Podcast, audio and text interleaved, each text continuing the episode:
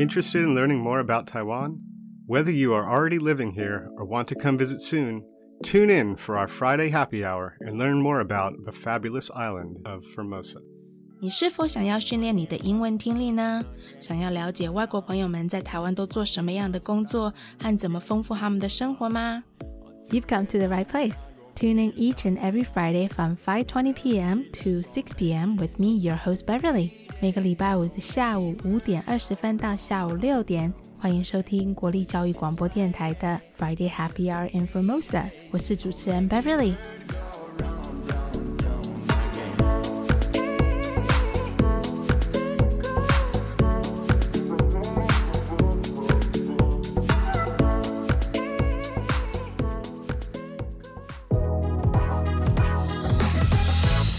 Happy Friday, everyone! 接下来的这三个礼拜，对你没有听错，我们真的非常需要三个礼拜的内容来了解我们今天要讨论这个话题的重要性。我将和我们的特别来宾 Carrie Kellenberger 从一个住在台湾的外国朋友的亲身角度去了解慢性疾病在台湾的诊断过程，以及探讨一些台湾这个社会的健保制度。我觉得你可能也会发现，虽然说台湾拥有全民健保的保障以及好客的浓浓人情味，但是若是从一个外国慢性疾病患者的角度来看，我们每一个人，还有我们台湾这个国家，还是有很多可以进步的空间的。先跟大家说一声抱歉，今天的节目里面将不会有新闻或者是语言学习的单元，因为我们要探讨的内容实在是太多太丰富了。Today we've invited Carrie Kallenberger from My Several Worlds to chat with us about her journey of learning to live with her chronic illness AS here in Taiwan. In this three-part series, you will learn how Carrie created My Several Worlds with a mission to connect, educate, and inspire chronically ill patients all around the world, while also providing much needed resources in English to patients in Asia. We have so much informative content to cover. All right, let's get right to our show today.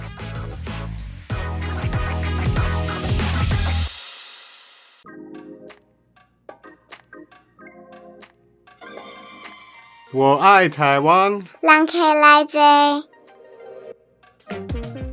So, I am super excited to have our guest on our show today, and I wanted to just get right to our chat with her since I have so much stuff I wanted to cover.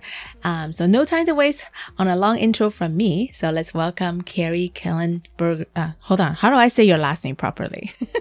It it's Kellenberger, but actually lots of people know it as the K-Bergs here in K-Bergs. Oh, okay. well, welcome to our show, Carrie. Can you say hi to our listeners and maybe introduce yourself a little bit? Okay. Hi, Beverly, and hi to everyone who is listening. Mm-hmm. My name is Carrie Kellenberger, and I'm a Canadian who's been living in Taiwan since 2006. I'm from a small town in Ontario called Carleton Place, and I'm a business owner and a disability advocate here in Taiwan.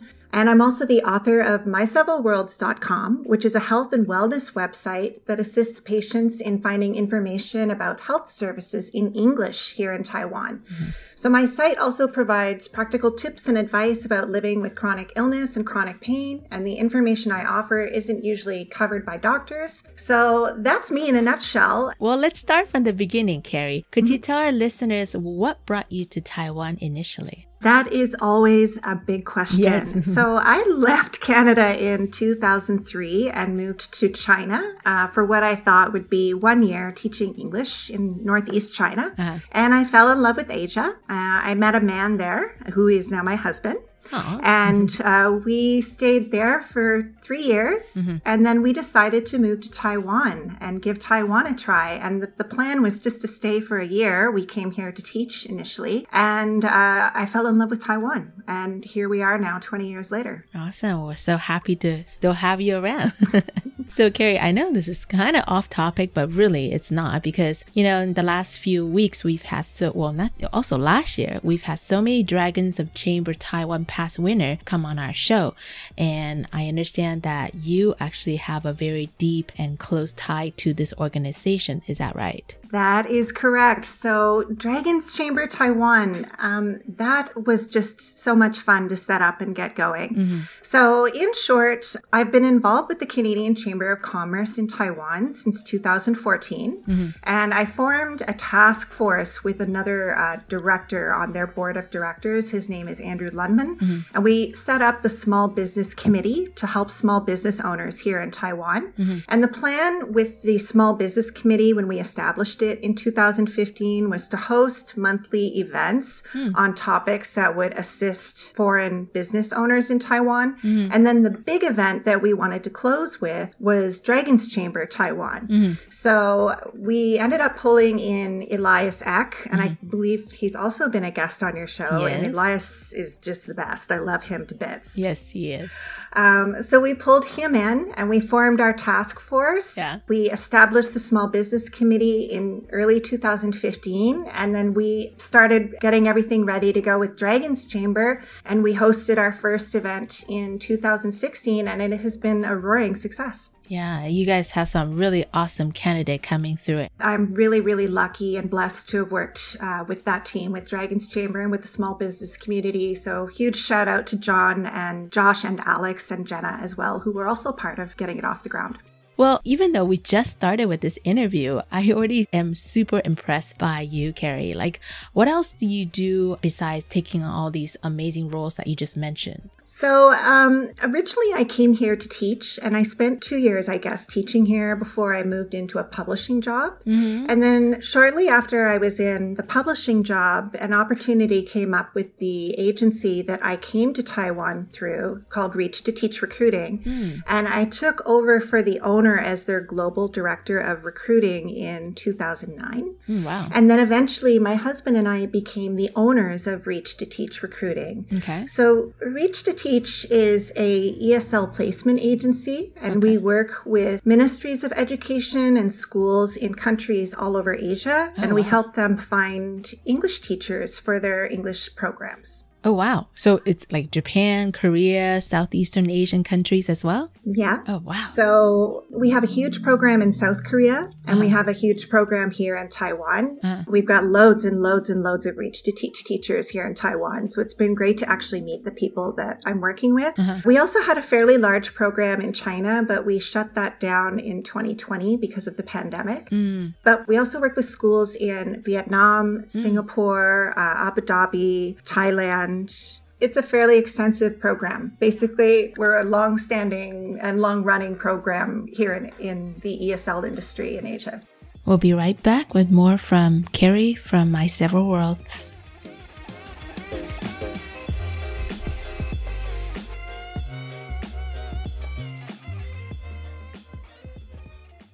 Hi, friends. Daja Hao. My name is Carrie Kallenberger, and I'm the author of MySeveralWorlds.com. I'm an international health advocate, and I assist patients in Taiwan in finding English information about living with chronic illness and disability. I chose Imagine Dragons Believer because Dan Reynolds has the same disease I do. We have axial spondyloarthritis, which is a very painful and disabling type of inflammatory spinal arthritis. Believer is about his life with AS and depression, and it reflects on his pain. Sometimes life is difficult and pain can make us want to give up. But through this song, we learn to face it head on and we find out what we can learn about it, which is exactly what I do at myseveralworlds.com. Enjoy the interview. First things first, I'ma say all the words inside my head. I'm fired up and tired of the way that things have been. Oh,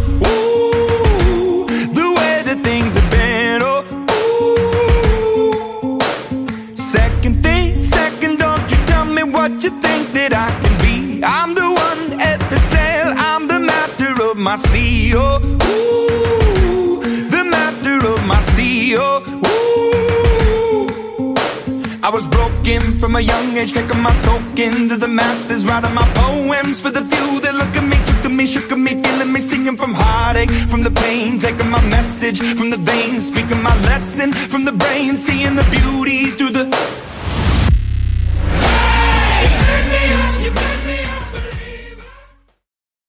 看了老师教华语的经验分享，感觉大开眼界了。有兴趣到国外教华语，可以上网报名参加哦。我想到国外担任华语教师，教育部有补助到国外任教的机票费，在当地任教的生活费及教材教具费。一百一十二学年度各国华语教师需求已陆续上网征华语教师哦。我现在就到台湾华语教育资源中心网站了解细节。以上广告是由教育部提供。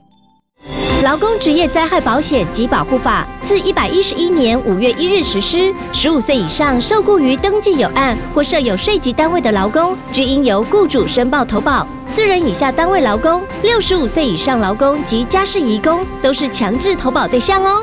提醒雇主应于员工到职当日申报投保劳工保险、就业保险及职灾保险，否则将有相关罚则适用，并依法公布雇主违规事由。劳动部劳工保险局广告。第六届乐龄教育奉献奖已经开跑喽！你知道乐龄学习是什么吗？乐龄学习啊，就是让长者透过学习来活得久又活得好。而乐龄的幕后推手，当然少不了一群认真投入的主任、讲师及志工伙伴们。你也是乐龄长者学习路上的贵人吗？教育部第六届乐龄教育奉献奖五月三十一号前，欢迎踊跃投件，详情请上乐龄学习网。以上广告由教育部提供。咱来上网敲吹海洋教育推手奖，这是为了表扬拍拼推动海洋教育的团体、个人、地方政府加课程教学团队，希望鼓励民间的主管价值，团结各界力量，和海洋教育定金。要安怎报名？从今日开始到七月七十哦。咱学校嘛会使参加呢。是啊，推手较济，会当促进海洋教育的拓开加传承。以上广告教育部提供。里是教育广播电台高雄分台，我们的收听频率是高平地区 FM 一零一点七，恒春地区 FM 九九点三，澎湖地区 FM 九九点一，江南地区 FM 一零七点七。欢迎您收听教育电台所制播的优质节目。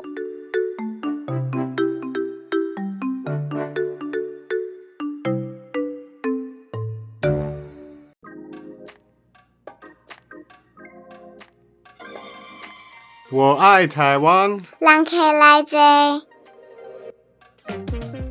Carrie, you have mentioned earlier that one of the biggest role that you taken on is that you are a health advocate. Can you tell us what that entails? Okay, so that is a 17 year journey for me. Um, I started my several worlds in January 2006. And at that time, I had just set the site up to uh, be more of like a travel and leisure website that friends and family could check in on. And then I got uh, my AS diagnosis uh, in um, February 2009. So, uh, very quickly, I found out that I had a disease uh, that was going to disable me at some point. So, I started writing about that journey. And uh, my several worlds eventually kind of morphed into more of a chronic illness and disability awareness website hmm. that assists patients here in Taiwan who are looking for information in English mm-hmm. or maybe looking for information on how to navigate foreign healthcare systems. Mm-hmm. So it wasn't my intention to start it as a business. I still actually wouldn't even call it a business. Uh-huh. It's just, you know, when you're in pain, you find purpose. Yes. And I found my purpose is helping others uh, navigate their own journeys with my several worlds. So that's the short story. short story with my several worlds. It's a huge site. It's got like 900 articles on it. Oh, wow. It's recognized around the world by many different organizations. So I work with the Spondylitis Association of America. I work with the Support Fibromyalgia Network in the US.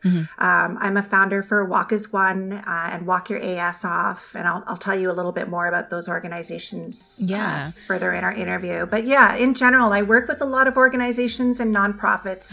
And then I work directly with patients as well who are looking for assistance while also getting my own therapy and in being able to tell my own story with a disabling disease. Yeah, because that's part of the healing process as well, right? Of course. Uh, writing is self care, it's therapy as far as I'm concerned. So, being able to write about what I've been going through, and then, of course, being able to look back at the stuff that was happening 10 years ago Mhm. and being like, oh my gosh, that really happened. Yeah. Like, how did I do that? Yeah.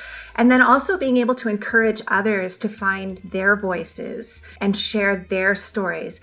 That all has like a ripple effect. Yeah. And that ripple effect is what helps to drive awareness and advocacy. So, awareness is letting people know what's going on. Mhm. Advocacy is the action part of awareness, as my friend Brandy likes to say. I love that. What I really like about your website is that it's a great resource as a starting point for someone who might not be quite ready to really seek assistance and they just kind of wanted to, you know, like read up on articles and what happened to other people, whatnot. And when they get to a comfortable place, they can either reach out to you or find different resources that can better assist them in getting their diagnosis or treatments and so on and so forth. That's correct. See, I didn't know how to call it because then people who come to your website, uh, My Several World, are they, they're not technically not your clients. What would we call them? Yeah, I would call them readers and audience. Uh, they're also advocates and they're friends because you can't really help someone with their health problems or listen to their stories without forming a personal connection with that person. Mhm. So um, I don't make any money directly through patients or anything like that with my several worlds. So I, that's why I hesitate to call it a business or call people clients. It does pull in money uh, through donations. Mm. Part of my donations go towards the organizations that I work with. Mm-hmm. But in general, I just want people to be able to feel supported. So in 2009, when I got my AS diagnosis here in Taiwan, mm-hmm. there was not really that much information online about what AS is or what was happening. Like when I got my diagnosis, I remember calling my mom and saying, it's something called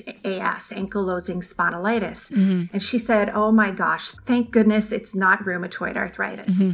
And then later I found out it's pretty similar to rheumatoid arthritis. It's a crippling disease. Mm-hmm. So, you know, the doctors didn't take time to explain that to me. It was also really hard to find other stories online about it. Mm-hmm. It was hard to find nonprofits that were providing patient support. Mm-hmm. It was hard to find support groups. Yeah. And then, of course, my location in Taiwan, there are support groups here now for AS, but they're all in Chinese. Right. So while those Taiwanese support groups are great, they're super welcoming and so sweet and so mm-hmm. kind. Uh, they're everything that you know Taiwanese people to be. Mm-hmm. It's also happening in my second language. Yes. Which I struggle with. You know, I struggle to speak sometimes in English, let alone Chinese when I'm in pain. Uh-huh. So they're, they try, uh-huh. but uh, being able to offer that information in English and even being able to fill patients in on things that doctors won't necessarily Yeah. talk to them about, like lifestyle changes and dietary changes uh-huh. and things that you need to expect or things that you know that are coming, that all kind of helps to empower patients and get them started on their own journey. Even myself, Mandarin is my first language, but when I go see the doctor, sometimes I walk out, I'm like, I have no idea what he just said to me. Some of the medical terms goes in one ear and it goes out the other, and you're just like, what?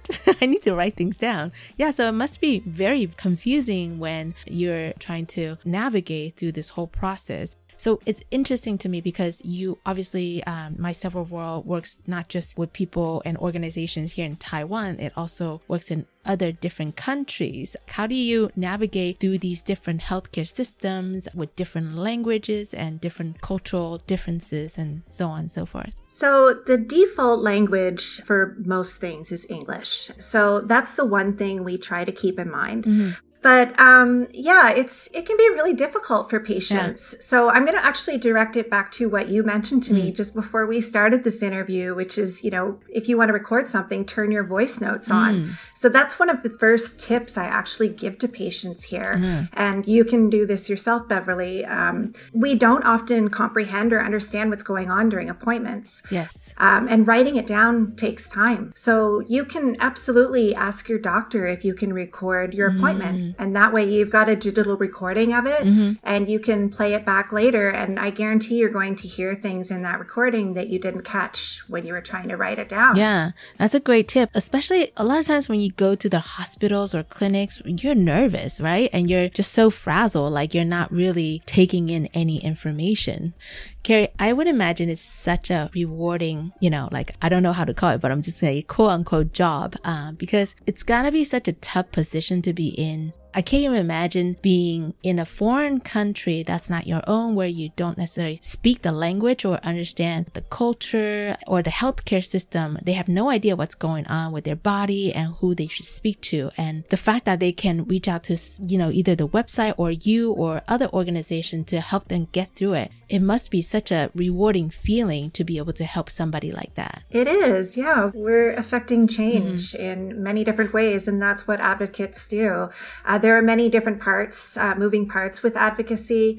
But yeah, at the bottom line is we're helping people mm-hmm. and we're helping people to try and navigate some of the most difficult parts of their lives. Mm-hmm. The nice thing about Taiwan, actually, mm. I mean, there's some pros and some cons, obviously, when you're going to the hospital, mm-hmm. but I have found that most doctors here do speak a little bit of English. Mm, yes. And Google Translate can obviously help you navigate appointments, mm-hmm. especially if you're um, using your recording app on your phone. Mm-hmm. The con, unfortunately, is that uh, the system is so overloaded. We only get seven minutes with a doctor, mm-hmm. right? We're in and out pretty fast. Yeah. So, you know, that seven minutes can go by in a blur. You've comprehended the first thing that the doctor has said to you, and then she or he has tacked on a whole bunch of other stuff, and you're still trying to digest the first part of what they've said, and then they're hustling you out the door. Mm-hmm. So it's tough tough. It can be really tough. So having somebody to kind of help you understand what's happening. Mm-hmm. We can't offer medical advice. I'm not a medical professional or a doctor or anything like that, but I can certainly set patients up with basic tips on how to navigate those appointments.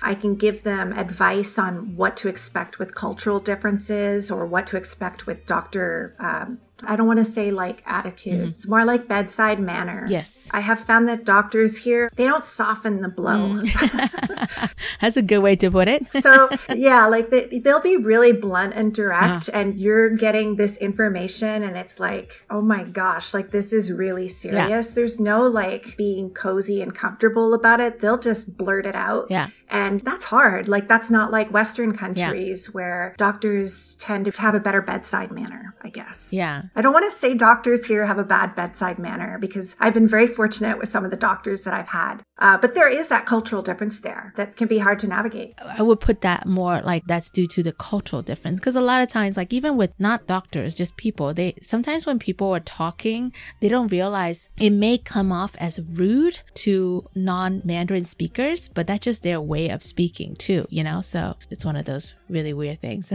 yeah. The cultural aspects with Taiwan specifically, as well as the attitude here is you're not supposed to question your doctor. Oh, yeah. What your doctor tells you is what you're supposed to do. Mm-hmm. And you don't want to get labeled as a problem patient here. Yeah. But at the end of the day, you're talking about your health. So patients do have the right to ask questions. Mm-hmm. They do not have to blindly follow a doctor's advice. You can get a second opinion mm-hmm. um, and you can take the time to clarify information with them. So examples that, um, you know, patients might not think to ask of here uh, are things like asking about medication side effects uh, or asking what kind of things the patient should expect or whether they should be making making lifestyle changes, you're allowed to ask those questions. Yeah. It's your health that you're talking about and ultimately your peace of mind and being able to live a fairly successful and thriving life despite illness. Yeah. So you know, if I could encourage people to do one thing, it would be to make sure you ask those questions if they come to mind and you know, it's okay to tell your doctor that you've got questions yeah. and you're not questioning his authority or her authority. Mm-hmm. You're just trying to get a clear example of what you're going to be dealing with. I totally agree. Because a lot of times when you go see the doctors here, they automatically send you home with medication. Right. And I sometimes like question, do I really need to take this? And if you don't ask, you're just blindly taking it. What if you don't need it? Everyone's different, right? Right. I want to talk more about chronic illness. Um,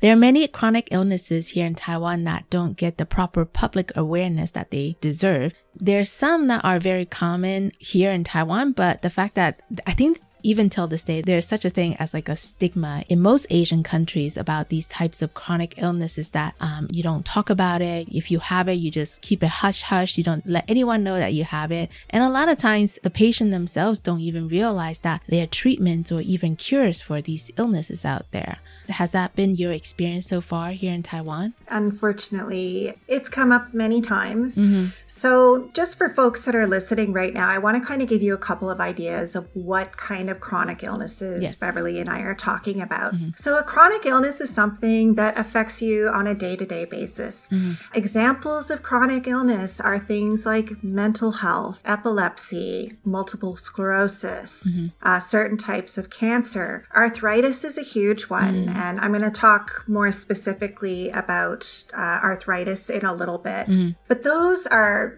basic, you know, short examples that I can come up with right now. Diabetes is another one. Mm. Uh, people don't necessarily think, oh, that's a chronic illness, but you have to take medication for it Yes. every day to control it. Therefore, it's chronic. Mm-hmm. I think that people, they don't necessarily understand that chronic is chronic. Mm-hmm. Uh, it's all day, every day for the rest of your life. Mm-hmm. Sometimes your symptoms are manageable. Sometimes your symptoms aren't manageable. Mm-hmm. Sometimes you're fine one hour and, you know, an hour from now you could be in dire straits. Mm-hmm. So it's really a mercurial uh, situation for a lot of patients who are dealing with chronic illness. And then if you're getting into chronic illnesses or chronic diseases that the public aren't aware of, that is a really tough situation to navigate. So for myself, I have a chronic disease called ankylosing spondylitis. That is my official diagnosis here in Taiwan. Okay. Uh, our criteria here in Taiwan have not changed, but elsewhere in the world, we now refer to this set of diseases as axial spondyloarthritis, with ankylosing spondylitis being the worst form of it.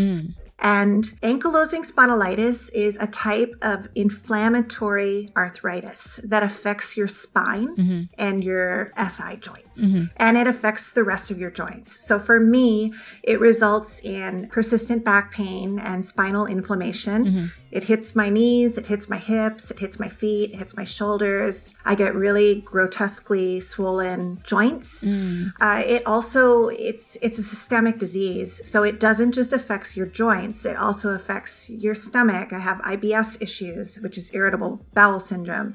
Um, I get migraines from it. It affects my vision. It affects my heart. So systemic illness is something that basically hits every part of your body.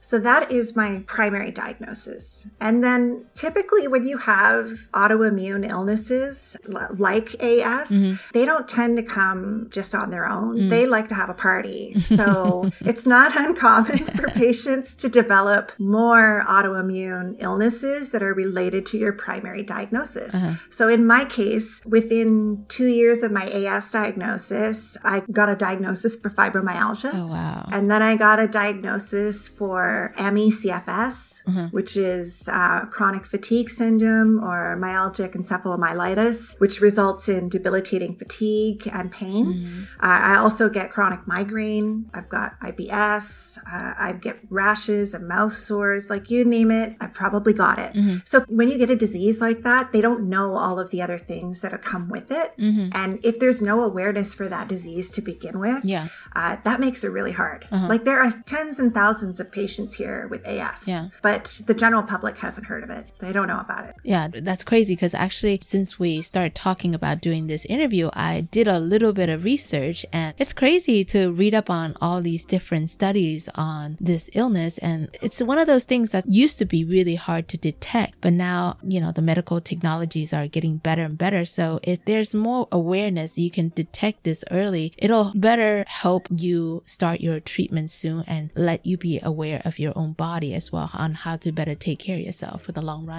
Exactly. Mm. So, first of all, you win my gold star of the week for the most amazing person ever because you looked up my disease. I can't even believe you did that. That means so much to me as a patient that people would take the time to do that. Uh-huh. So, thank you from the bottom of my heart for doing that. Uh-huh. Patients love to hear that. That's one way you can help a friend who's chronically ill or in a lot of pain is look up their disease and find out what they're dealing with. And in terms of like taboo and stigmatized topics, Mm-hmm. yeah, it's tough. Like, I mean, especially if you've got mental health issues here Yeah. or any kind of illness, it can be really, really, really tough to navigate all Yeah. of that. And also the fact that being a foreigner living here in Taiwan, you're facing with another layer of difficulties as well, right? Right. Because, well, I'm not Taiwanese. yeah, that's hard. You know, like I, I had this long talk with Elias about this topic, and immigration law in Taiwan has to somehow reform in the very near future. Otherwise, we're gonna lose all these people who really love Taiwan and want to stay here to make a change, you know, for the better. Right. Yeah. It's um it's tough. I know that Elias has probably filled you in on all of the immigration issues that we've been Mhm. working on over the last I want to say 10 years. Mhm. The organization that Elias and I both work with called Crossroads, they're actually helping me right now um, at working on petitioning the government to amend the law that will allow disabled foreigners to access disability services. Mm. So, right now, because we don't have Taiwanese ID numbers or household registration numbers, Mhm. foreigners can't access disability services here. Basically, um, the numbers don't fit into the system. Mhm. Uh, even though Taiwan, we um, recognize that everyone should have access to these services, what it comes down to is a couple of numbers that bar us from accessing the services that we need in order to, you know, thrive with our disability, to, so to speak. Mhm. So that's a tough one. So right now I'm working with Crossroads, uh, which is a nonprofit organization here in Taiwan. And we're trying to petition the government to amend the law to include ARC and APRC numbers and the need for household registration numbers to be added to foreign paperwork Mm. so that we can access those services. Yeah. So disability services could be anything from, you know, being able to get a handicap parking pass to uh, maybe you're somebody who has a really disabling disease and you need full-time care or full-time access to healthcare or an assistant or something like that. Mhm. So two examples that I can think of right now, uh, there's a gentleman who's a friend of mine in Taipei who has Parkinson's disease. Mhm. Uh, he's a British national and he does not have any assistance for his care. Mm. And the person that I'm working with Crossroads with right now is a Frenchman who's been living in Taiwan for 30 years. Mhm. And he has just received an ALS diagnosis. Mm. So, for people that are listening right now, yes, if you're thinking ice bucket challenge, yes, it's that disease. Yes. and that disease is incredibly disabling. Yes. You lose control of your body completely. Your muscles deteriorate, uh, your voice and your everything deteriorates very quickly. So he's going to need access to care. Yes. But right now he doesn't qualify for it because he doesn't have a Taiwan household registration number. Mhm. So that's why we've got this task force going with Crossroads right now.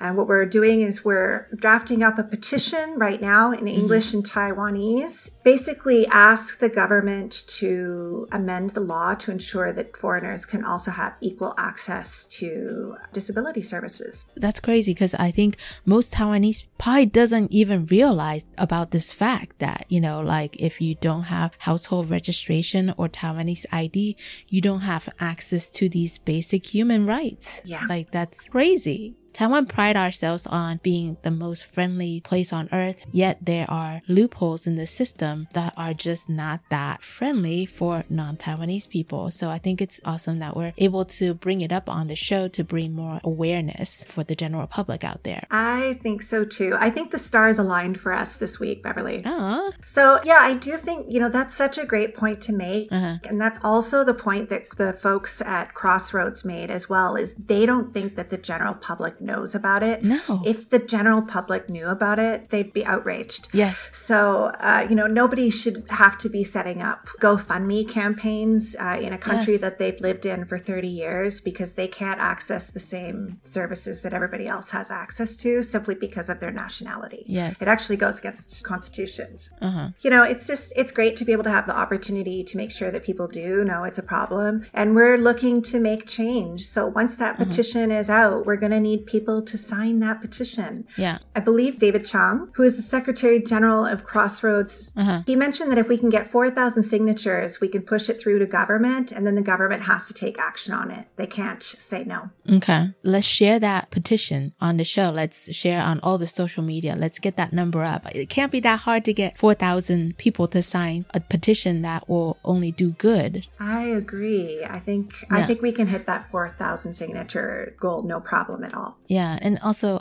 you know, this is something that I've also noticed. Like Taiwan is not very uh, wheelchair friendly. that there's a lot of places that you cannot access unless you are able to walk on your own two feet. Do you find that as well? Like for people with disability, it's hard to navigate here in Taiwan. It's so hard. It's um you know, you don't see it. You don't get it until you get it. That's what we yes. like to say is you won't mm-hmm. see the problems until you actually are dealing with disability yourself or you have a loved one that is disabled. Mm-hmm. And honestly, I just want to point out that anyone at any time can become chronically ill or disabled. I think COVID mm-hmm. has really let us see what can really happen when we're looking at massive diseases like COVID or other diseases that are triggered by viral illnesses. Mm-hmm. So so, to get back to your question about wheelchairs, um, mm-hmm. Taiwan is probably one of the most inaccessible places I've been to uh, for wheelchair use. Yeah. It's really, really, really frustrating. Uh-huh. I've been using a wheelchair since 2011. Mm-hmm. I can walk a little bit. I'm what's called an ambulatory wheelchair user. Uh-huh. Ambulatory wheelchair users are people that can walk and stand, but can only do that for short periods of time. Mm-hmm. So, one thing I want to point out is when people think of somebody in a wheelchair, wheelchair, they just think, oh, that person can't get out of a wheelchair. They can't do anything. Mm-hmm. But that's not the truth. More than 60% of wheelchair users are ambulatory. So they can stand and walk. Mm-hmm. They just can't do it for long periods of time without it resulting in pain or illness. Mm-hmm. So if you're a wheelchair user in Taiwan, here are just a couple of examples that I can point out for you. Mm-hmm. Think about the last disabled person that you saw on the street and what they were doing. Mm-hmm. Probably that person was in a wheelchair and they were selling gum or um, Mm. candies or maybe packets of tissue. Those folks are putting their disability out in the public eye. Mhm. They're out there trying to make a living, trying to bring in uh, some money to help cover their healthcare costs. Mhm. And for the most part, they're invisible. People don't often stop to talk to those folks. Mhm. So if you're listening to me talk about this right now, the next time you see someone like that, spend 100 NT and buy something from them. You can very easily support someone in that manner. Mhm. Let them know that you see them.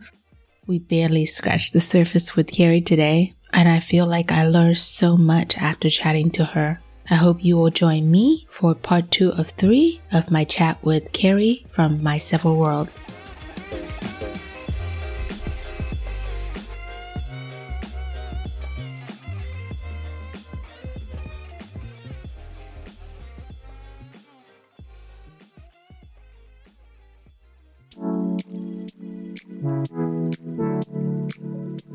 Our amazing guest Carrie has managed to create a patient center hub right here in Asia. Not only is she sharing her own personal experience with others, she's also providing helpful information and resources for other patients who are searching for the right treatments and right answers for their health. During my interview today, I've learned about this petition Carrie has been heavily involved in with Crossroads on Taiwan's Disability Inclusion Petition to provide disability certification 身心障碍证明残障手册 to foreign residents with physical or mental disabilities caused by aging, diseases, by accident, or genetic factors. You can find out more about this petition by going on this bilingual platform, which I will provide all the information, all the links on our website. Crossroad and My Several World needs 4,000 signatures by middle of June, so please show your support and also help spread the word.